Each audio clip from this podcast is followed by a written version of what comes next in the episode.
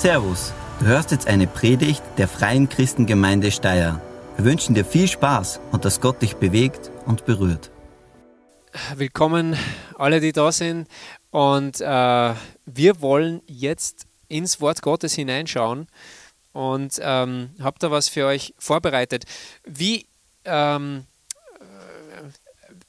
wie, wie geht es euch, wenn ihr im Internet unterwegs seid und dann kommt ihr zu so ähm, meistens eher unten bei Nachrichtenseiten. Da steht dann so, so irgendein Bild und dann steht zum Beispiel, als er genauer hinsah, konnte er sein Glück gar nicht fassen.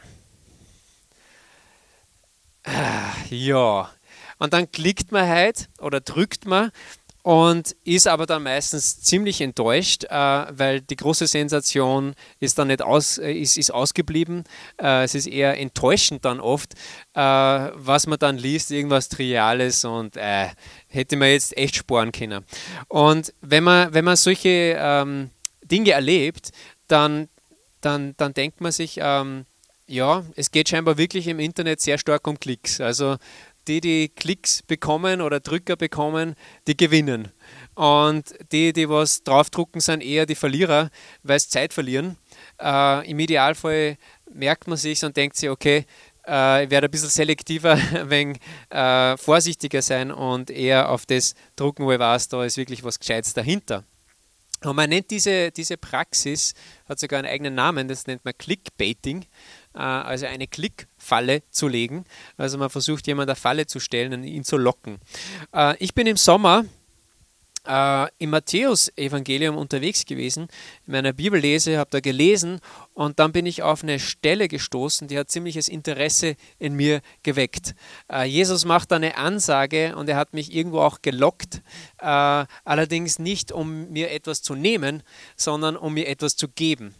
Und er möchte auch dir was geben heute Morgen. Und darum möchte ich diese, diese Textstelle mit euch ansehen und, ähm, und, und schauen, was was hat Jesus für dich äh, parat? Was möchte er dir eigentlich geben? Und dazu schauen wir ins Matthäusevangelium, wie bereits erwähnt, Kapitel 23. Und dort schauen wir uns den Vers 23 an. Also kann man sich gut merken, Matthäus Kapitel 23, Vers 23. Da steht folgendes: Jesus ist im Konflikt mit einer bestimmten Gruppe von Menschen und dann sagt er zu denen folgendes: Weh euch, ihr Schriftgelehrten und Pharisäer, ihr Heuchler. Also Jesus ist da ziemlich hart. Und dann sagt er noch folgendes: Ihr gebt den Zehnten von Minze, Dill und Kümmel und lasst das Wichtigste im Gesetz außer Acht. Doppelpunkt. Und dann kommt was Wichtiges. Und äh, ich denke mir dann an der Stelle schon, ja, jetzt möchte ich klicken, beziehungsweise bei mir muss ich umblättern, äh, weil ich will wissen, was ist jetzt das Wichtigste? Was ist wirklich wichtig? Und dann kommen folgende Begriffe. Jesus sagt, Gerechtigkeit, Barmherzigkeit und Treue. Man muss das eine tun, ohne das andere zu lassen. Also soweit mal äh, dieser, dieser Vers, den wir ansehen wollen heute Morgen. Äh, es ist übrigens eine Kurzpredigt, nicht, dass ihr überrascht seid, oh, nach Viertelstunde ist vorbei, was ist jetzt los? Ähm, also es wird kurz sein und wir bewegen uns Richtung Abendmahl. Wir wollen heute das Abendmahl feiern. Ähm, und da werden drei große Begriffe genannt. Gerechtigkeit, Barmherzigkeit und Treue. Und weil jedes von diesen Begriffen, ich war komplett durch den Wind diese Woche, weil ich mich beschäftigt habe mit den Begriffen, gemerkt habe, das sind so große Begriffe, ich bin überfordert. Äh, armer Pastor Tobi, äh, wie damals das lösen, das Problem, ich packe das nicht an einem Sonntag, ich muss es aufteilen. Äh, das heißt, wir werden uns jetzt dann immer einen Sonntag nach dem anderen mit einem der Begriffe beschäftigen. Und heute ist so quasi das Intro, heute ist mal der erste Blick auf diese gewaltigen Dinge, die Jesus in unserem Leben äh, sehen will und die er freisetzen will. Also Gerechtigkeit, Barmherzigkeit und Treue. Jesus spricht ja zu dieser Gruppe von Pharisäern und, und äh, Schriftgelehrten und mit denen hat er echt Schwierigkeiten gehabt. Äh, sie waren die religiöse Elite der Zeit damals Das heißt, sie haben die, die Schriften, die biblischen Schriften studiert und haben dann das Volk gelehrt. So und so schaut es aus und das müsst ihr tun und so weiter. Und dann haben sie auch noch ganz viele Zusatzregeln gemacht, weil sie wollten das Gesetz des Mose schützen, es sollte nicht gebrochen werden. Und dann haben sie viele Regeln äh, noch ergänzt, damit es ja nicht schief geht, die ganze Sache. Ähm, und da wird eben dieses, diese eine Sache genannt von Jesus, die sie auch getan haben, zum Beispiel eben, ihr gebt den Zehnten von Minze, Dill und Kümmel und lasst das Wichtigste im Gesetz außer Acht. Also was hat es auf sich? Äh, das Gesetz von Mose hat gesagt, gebt einen Zehnten zurück, ihr Israeliten. Gebt Gott was zurück von dem, was er euch gibt aus der Landwirtschaft, äh, Tiere und, und, äh, und Nahrungsmittel. Ähm, und das soll verwendet werden, zum einen für die, für die Leute im Tempel, die da arbeiten, aber auch für Bedürftige und verschiedene andere Zwecke. Und die Pharisäer und Schriftgelehrten die haben das so genau genommen, dass sie sogar von ihren Gartenkräutern, da haben sie gesagt, das ist ja auch Landwirtschaft, gell? da fährt man mit dem kleinen Mähdrescher da durch das äh, Beet auf dem Fensterbrett und dann mäht man das ab. Na, also so, so, so waren die drauf. Gell? Ähm, und haben gesagt, ja, das ist auch Landwirtschaft, ja, da muss man auch davon geben, ja, liebe Leute, wenn ihr da das gescheit machen wollt. Ähm, und dann haben sie sogar noch erweitert, so quasi das, die, die, die Sachen, die gewachsen sind, die, die, die wild gewachsen sind, die, die zum Beispiel vom Haus waren, da auch davon, ja, das ist da gar nicht von angebaut gewesen, ja, muss man schon korrekt ab, ab, abwickeln, das Ganze. Gell? Äh, und da sieht man, Jesus sagt, hey, das, ja, es ist eh gut, wenn ihr das für Gott macht, aus ganzem Herzen, dann ist das eine super Sache. Aber die, die wichtigen Sachen darf man dabei nicht übersehen. Das geht nicht. Ähm, also ihr sollt das eine könnt schon tun oder sollt es sogar tun, aber das andere nicht lassen.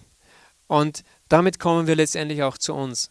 Wir alle, wir können dazu neigen, dass wir bestimmte Dinge vielleicht auch des Glaubens oder allgemein im Leben an, äh, betrachten und sagen, das ist super wichtig, das muss man tun. Ja.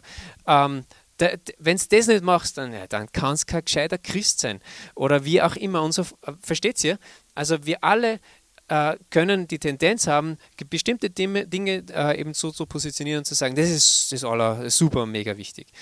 Ähm, und Jesus lenkt eben unseren Blick und sagt, hey, worum geht es wirklich? Wor worum geht es wirklich? Und darum äh, ganz kurz jetzt so ein Überblick über diese drei wirklich wichtigen Dinge, die Jesus uns mitgeben will. Und vor allem diese Dinge, die wir gleich anschauen werden, die spiegeln das Wesen Gottes, das wir in Jesus sehen, wieder.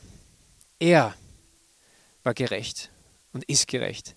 Er ist barmherzig, er ist wahrlich barmherzig und er ist wahrhaftig treu. Das heißt, wir erkennen diese Dinge im Wesen Gottes und er möchte, dass diese Dinge auch in unserem Leben sich entfalten können. Schau mal rein. Erstes ist ja äh, Gerechtigkeit. Und was bedeutet denn das? Da könnte man auch, manchmal, manche Bibeln schreiben Gericht oder Recht. Ähm, und ich glaube, Jesus be beginnt bewusst mit diesem Begriff Gerechtigkeit, weil die Pharisäer und die, die, diese Schriftgelehrten, die waren äh, immer im Recht. Ja. Die haben ja recht gehabt, die, die haben ja wirklich den Durchblick gehabt oder sie haben geglaubt, wir haben den Durchblick. Und dadurch waren sie ständig am Richten von den anderen. Ja, das falsch und ja, ja, genau, Gartenkräuter nicht, nicht gescheit verzehntet und so. Ähm, und haben immer gerichtet und auch sogar über Jesus, das ist ja das Krasse. Jesus heilt Menschen am Sabbat. Ich meine, was Besseres kann man sich nicht vorstellen. Er würde heute zu den Drogensüchtigen gehen und die freimachen am Sonntag. Ähm, und dann würden aber die kommen und sagen, das geht nicht. Weil das Gesetz von Mose sagt, ihr dürft nicht arbeiten am Sonntag. Das geht nicht. Äh, und dadurch sind sie auch mit Jesus in Konflikt gekommen und haben über ihn geurteilt. Und du magst jetzt denken, ja, ja, böse religiöse Elite, ähm, ich bin nicht so. Aber wenn ich in mein Herz reinschaue und du vielleicht nochmal einen zweiten Blick wagst, dann merkt man, wie oft wir doch auch richten, oder? Dass man denkt, hey, wie kann man nur sowas denken? Wie kann man nur sowas tun? Wie kann man nur so drauf sein? Wie kann man nur die Dinge so erledigen? Das ist ja total hirnrissig. Ähm, das passiert uns doch ständig. Wir sehen es auch in der gesamten Gesellschaft momentan. Wir haben zwei große Gruppen momentan. Die einen sagen, wie kann man sich nur impfen lassen? Und die anderen sagen, wie kann man sich nur ne, nicht impfen lassen? Das ist genau das Gleiche irgendwo. Ja? Und so müssen wir uns immer wieder fragen, bin ich wirklich in der Position zu richten? Und vor allem über wichtige Dinge zu richten.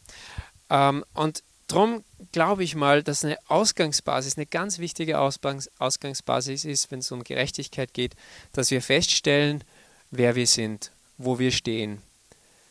Ich bin ein Sünder. Ich bin ein Sünder. Und ich bin nicht Gott. Das bedeutet, dass es Schuld in meinem Leben gibt und dass ich nicht den Durchblick habe. Und das ist mal ganz wichtig, weil dadurch kann ich zu Jesus kommen und sagen, Jesus, mach du mich gerecht. Sei du meine Gerechtigkeit. Ich brauche dich. Ich brauche deine Vergebung. Ich brauche deinen Durchblick. Und das ist, glaube ich, die, ein gesunder und wichtiger Ansatz, den wir brauchen. Wenn wir Gerechtigkeit uns von Jesus geben lassen, dann ist es ein guter Startpunkt, um die Dinge um uns herum und auch die Menschen klarer zu sehen und ähm, nicht aus einer aus einer Position, wo man sagt, ja, ich habe ja eh recht, ja, ich bin eh der Guteste von allen. Ähm, also, dass man vorschnell richtet, dass man vorschnell irgendwelche Urteile äh, setzt. Und damit kommen wir auch schon zur Barmherzigkeit, weil eigentlich gehört es irgendwo auch zusammen. Barmherzigkeit, Titus 3, Vers 5, da lesen wir folgendes. Er rettete uns nicht, also Gott rettete uns nicht wegen unserer gerechten Taten. Aha. Nicht, weil wir so super sind, er rettete uns nicht wegen unserer gerechten Taten, sondern aufgrund seiner Barmherzigkeit. Er wusch unsere Schuld ab und schenkte uns durch den Heiligen Geist ein neues Leben. Er. Und ich bin der Überzeugung, barmherzig äh, zu sein, funktioniert dann am besten, wenn wir Barmherzigkeit erfahren haben. Und wenn ich erlebe, dass Gott barmherzig ist mit mir, dass er geduldig ist mit mir und gnädig ist mit mir, dann kann ich anfangen, mit meinen Nächsten auch geduldig und barmherzig und, äh, und gnädig zu sein.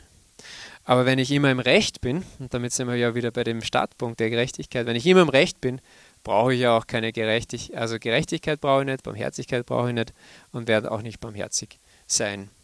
Also dieser Ansatz, wo, woher kommt meine Gerechtigkeit, ist ganz, ganz wichtig, ein Startpunkt auch zur Barmherzigkeit hin. Und dann der dritte Begriff, der genannt wird, ist die Treue. Und statt dem Wort Treue findest du in vielen deutschen Bibeln auch das Wort Glauben.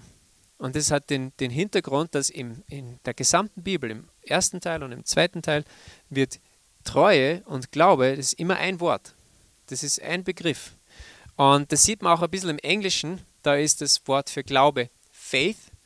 Und die Treue ist Faithfulness, genau, also Faith und Faithfulness, da sieht man, wie nah das äh, zusammenhängt. Äh, und das ist letztendlich eine Sache.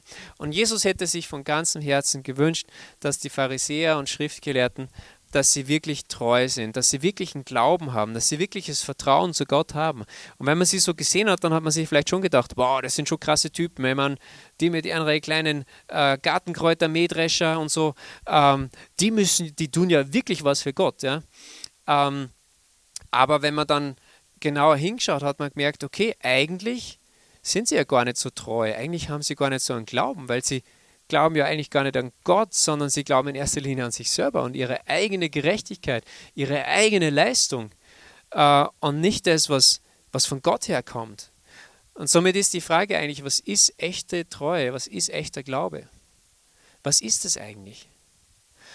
Und ich bin bei meinem Nachdenken und Gott fragen drauf gekommen oder zur Überzeugung gekommen, eigentlich bedeutet es echte Treue und echter Glaube, dass man draufkommt, dass man Gott braucht dass man es nicht selbst schafft. Dass wir ihn brauchen, dass wir die Beziehung zu ihm wirklich brauchen. Ähm, weil nur er kann uns letztendlich gerecht machen. Nur er kann uns dahin führen, dass wir barmherzig sind. Und nur bei ihm erkennen wir wirklich, was Treue ist. Und in, in 2. Timotheus 2,13 lesen wir, wenn wir untreu sind, bleibt er dennoch treu, denn er kann sich nicht selbst verleugnen. Also diese Treue, auch die finden wir letztendlich in ihm. Gerechtigkeit, Barmherzigkeit, Treue, alles finden wir letztendlich in Jesus.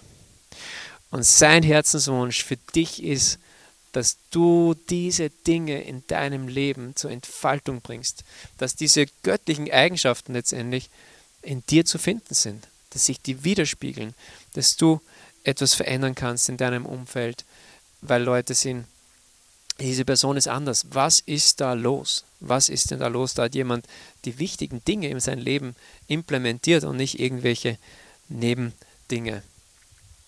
Ich möchte einladen, äh, wenn jemand da ist heute Morgen, der sagt, ich brauche diese Gerechtigkeit, das ist einmal so der Startpunkt. Bis jetzt habe ich immer alles ich selber und ich muss gut sein und ich muss dies und jenes. Äh, wenn du das bist und du erkannt hast, ich brauche eigentlich Jesus, er ist der, der den Weg frei gemacht hat, er ist der, der Schuld wegnimmt, ähm, wenn, du diese, wenn du eine Entscheidung treffen willst, diesen Jesus nachzufolgen, dann möchte ich dich einladen, ein kurzes Gebet sprechen. Du kannst mitbeten. Wenn du hier im Raum bist, kannst du auch später zum Gebet noch kommen und mit dem Gebetsteam noch beten. Aber ich möchte einfach anbieten, ähm, dass du dieses Gebet jetzt einfach in deinem Herzen mitsprechen kannst. Jesus, ich komme jetzt zu dir und ich bekenne dir, dass ich nicht geglaubt habe, dass ich nicht an dich geglaubt habe, sondern an mich. Ich habe mir selbst vertraut und meiner Gerechtigkeit, dem, dass ich gut sein kann. Aber ich erkenne, dass ich nicht gut sein kann, dass ich Fehler mache, dass ich gegen dich rebelliert habe. Bitte vergib mir. Komm du in mein Leben. Jesus, nimm du alle meine Sünde und Schuld weg und reinige mich. Vergib mir. Danke, dass du mir vergibst. Danke, dass du meine Schuld bezahlt hast. Ich möchte dir nachfolgen. Sei du mein Herr und mein Erlöser. Und erfülle du mich mit deinem guten Heiligen Geist, damit ich dir jeden Tag nachfolgen kann, damit ich lernen kann, was es bedeutet, in Gerechtigkeit, Barmherzigkeit und in Treue unterwegs zu sein. Amen. Vielen Dank fürs Zuhören. Wir hoffen, dass dir diese Predigt weitergeholfen hat. Wenn du mehr über uns wissen willst oder Fragen an uns hast, besuche unseren Gottesdienst in Steyr und schau auf www.fcg-steyr.at vorbei. Wir freuen uns auf dich.